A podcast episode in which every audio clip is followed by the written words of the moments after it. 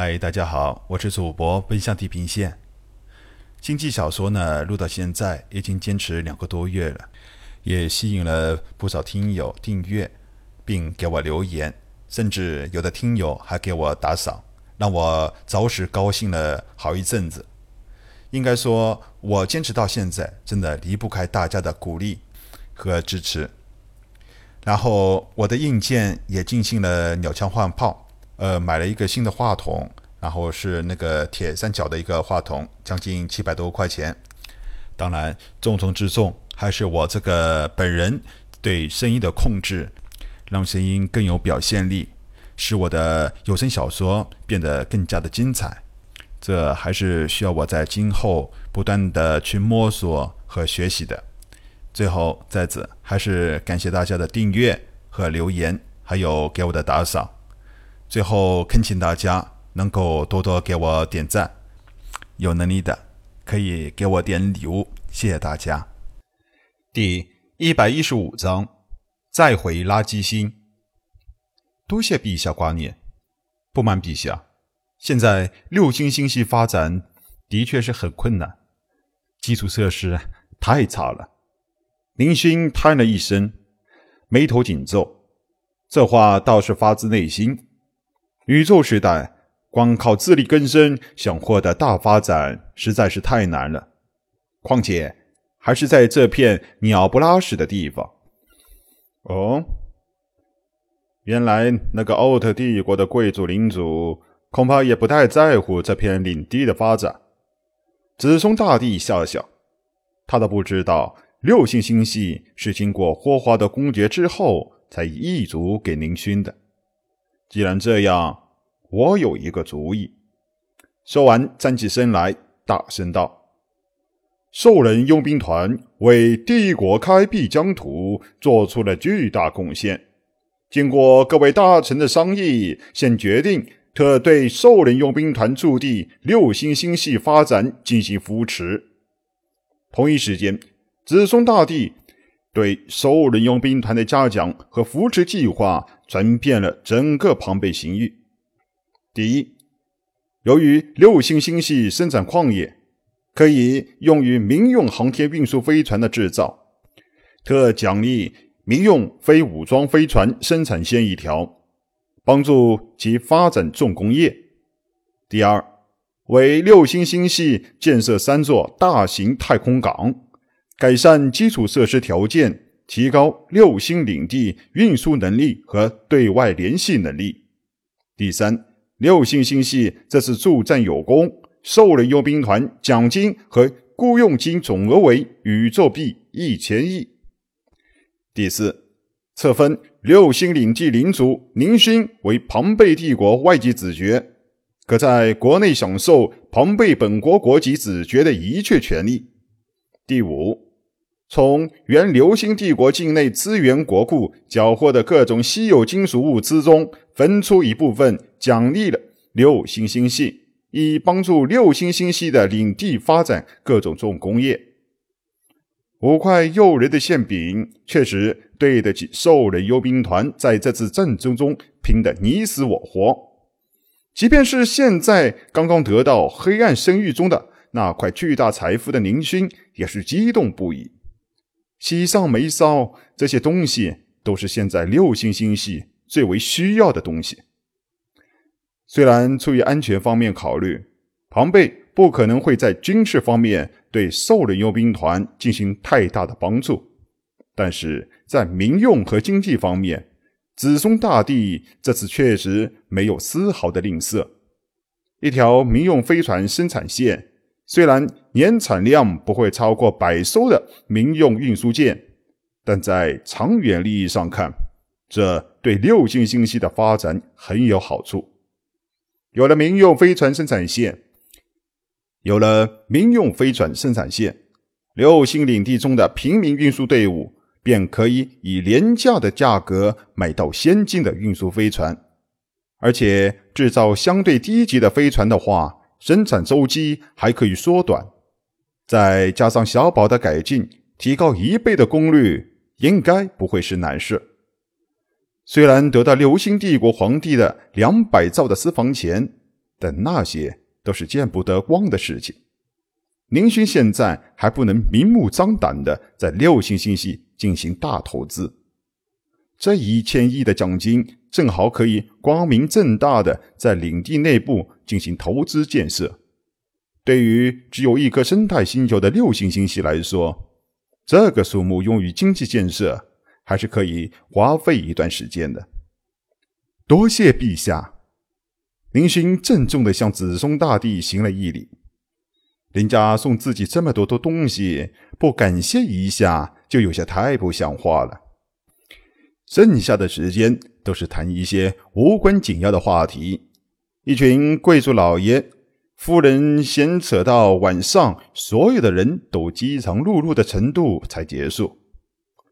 这还不算完，紧接着，林勋又马不停蹄的参加了好几场规模宏大的庆功宴，和一些大贵族。家主说好了不知道多少的废话，才找到空闲得以离开，独自清静一会儿。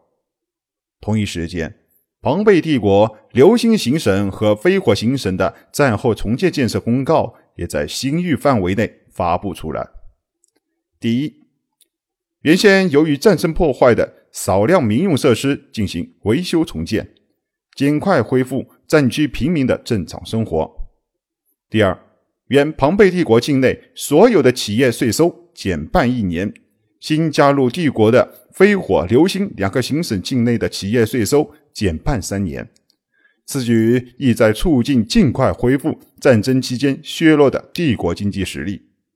第三，对飞火、流星两大行省派驻总督进行日常管理，并调遣两支皇家舰队千船分队维护行省内的治安。三项庞贝国家最高建设发展公文迅速传遍了整个行域，一时间，刚刚休整没有几天的皇家舰队再次出发远行。相比军队的忙碌，庞贝帝国境内的商人也是不得清闲。国内新增的两块大行省还有待开展市场。帝国的三年税率减半政策。更是吸引了不少商人在飞火流星行省投资，庞贝帝国上下一片欢腾。但现在的宁勋却没有心思去管这些，在应付完庞贝首都星的细碎琐事之后，便匆匆的乘坐斗主战舰返回了六星星系。有了发展的一切条件，现在的六星星系才真正的算是进入了。发展的高峰时期，必须要抓紧一分一秒。归心似箭，一路上，林星连欣赏为庆祝帝国胜利而举办的各种大型景观都没有心思停留欣赏。马不停蹄返回六星星系之后，林星才发现自己离开的这些日子，六星星系内的发展出乎自己意料之外的好。奴隶赎身政策在领地内全面实施的效果最大。庞贝战争的这接近了四个月的时间内，领地内有近八百万的奴隶翻身做了平民。这些仅身为平民的奴隶，在这段时间内努力奋斗，为领地的发展做出了巨大的贡献。原先安排的各项大型建设性工作已经全面完成。现在的六星星系已经基本上完成了初步的基础工作，平民运输队也初具规模。现在由六星领地组成的平民运输队伍，在庞贝帝国深受各大公司好评，收费低，工作认真负责。许多中小企业在进行星际运输的时候，都会在第一时间通过虚拟网络寻找六星领地的运输队伍。商议合作事宜，平民陨石群探矿队伍现在也成为了六星星系的热门行业。每天的总采矿量已经能够勉强供应领地内的建设使用。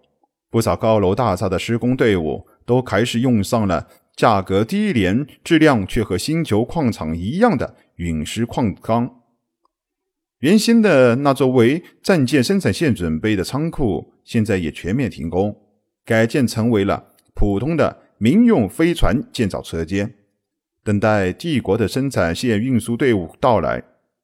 生产线仓库到六星领地的陨石群，已经由领地安全方面的负责人少杰派出大型战舰开辟航道，将一路上的所有陨石全部采用列子炮异化成粉末，硬生生的在陨石群中划出了一条足够普通民用飞船行驶的太空航道。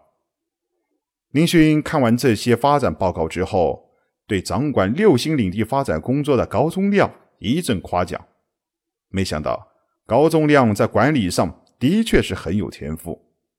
只是现在的六星星系在刚刚脱离原来一穷二白的局面，宁勋心中是不会满足于现在的情况的。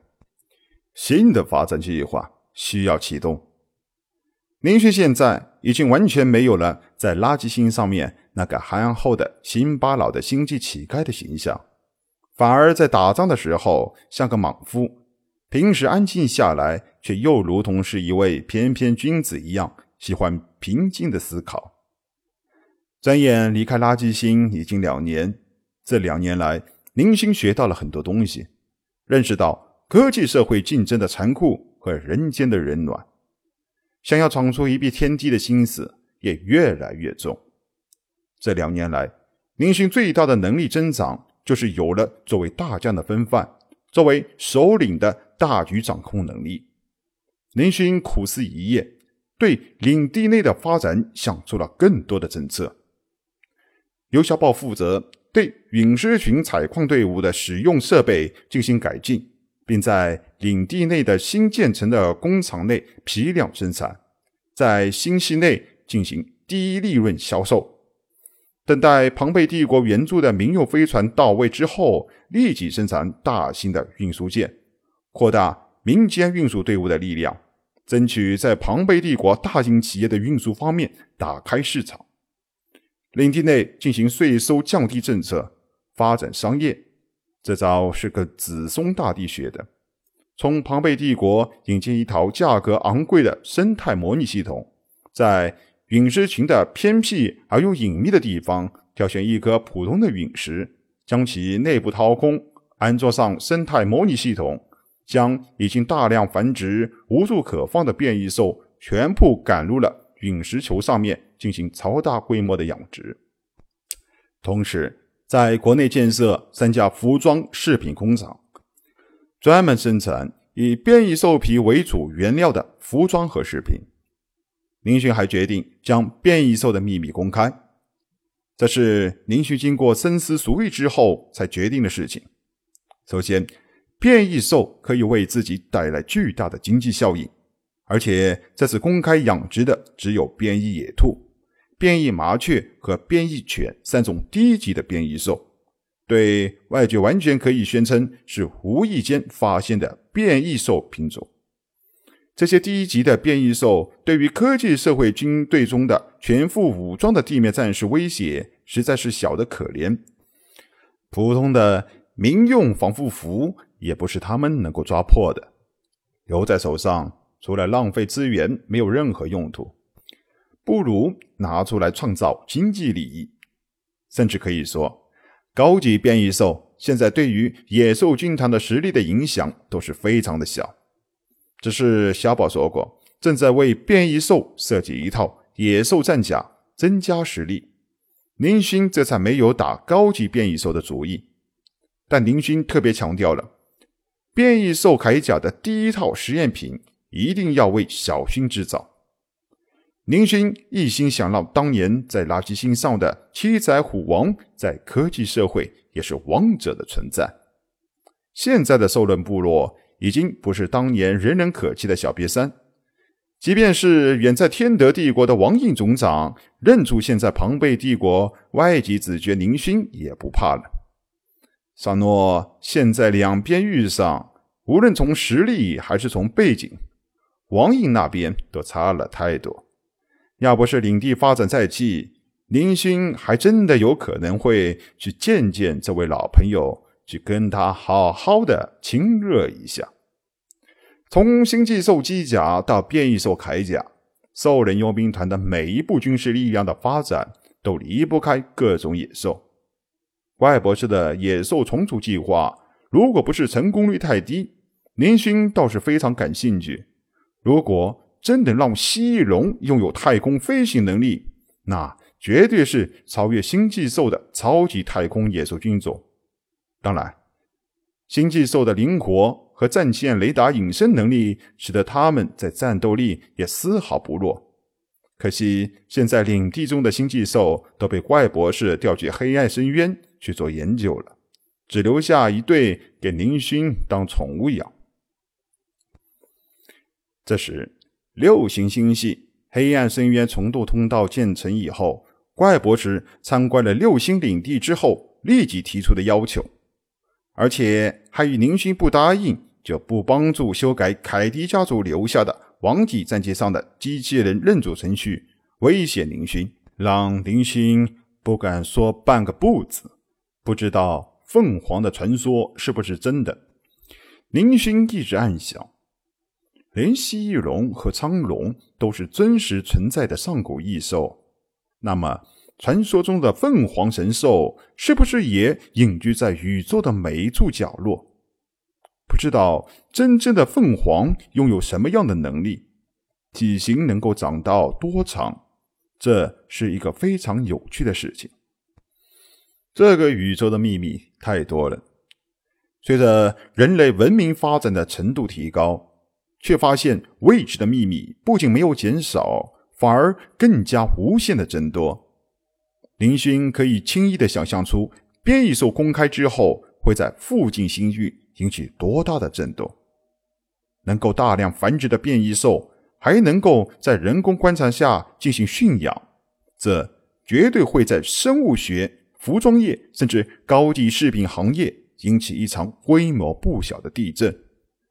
但是，目前宁星遇到的一个自从离开垃圾星以来都没有遇到的问题：变异兽的数量规模不够。一直以来。兽人舰队漂泊不定，在稳定居住六星星系以前，多数时间都是生活在战舰上。为了节省空间，对于变异兽的数量都是严格控制的。林勋甚至还屠杀了变异老鼠这种低级的变异兽品种。也就是最近几个月有了固定的驻地，变异兽才没有被限制繁殖数量。尽管。有了一段时间的繁衍，但对于大规模生产变异兽皮服饰，甚至在饰品方面也准备横插一足的宁勋来说，这些变异兽肯定是不能满足生产需要的。林勋最终做出了一个决定：重返垃圾星。原先带领垃圾一号飞船离开垃圾星的卫生船飞行轨迹资料被怪博士抹除的时候。没有忘记留有备份。现在，林勋拥有垃圾星的准确星际坐标。本集播讲完毕，欢迎收听由奔向地平线录入的科幻小说《星际几干》，后面的内容将会更加精彩，敬请期待。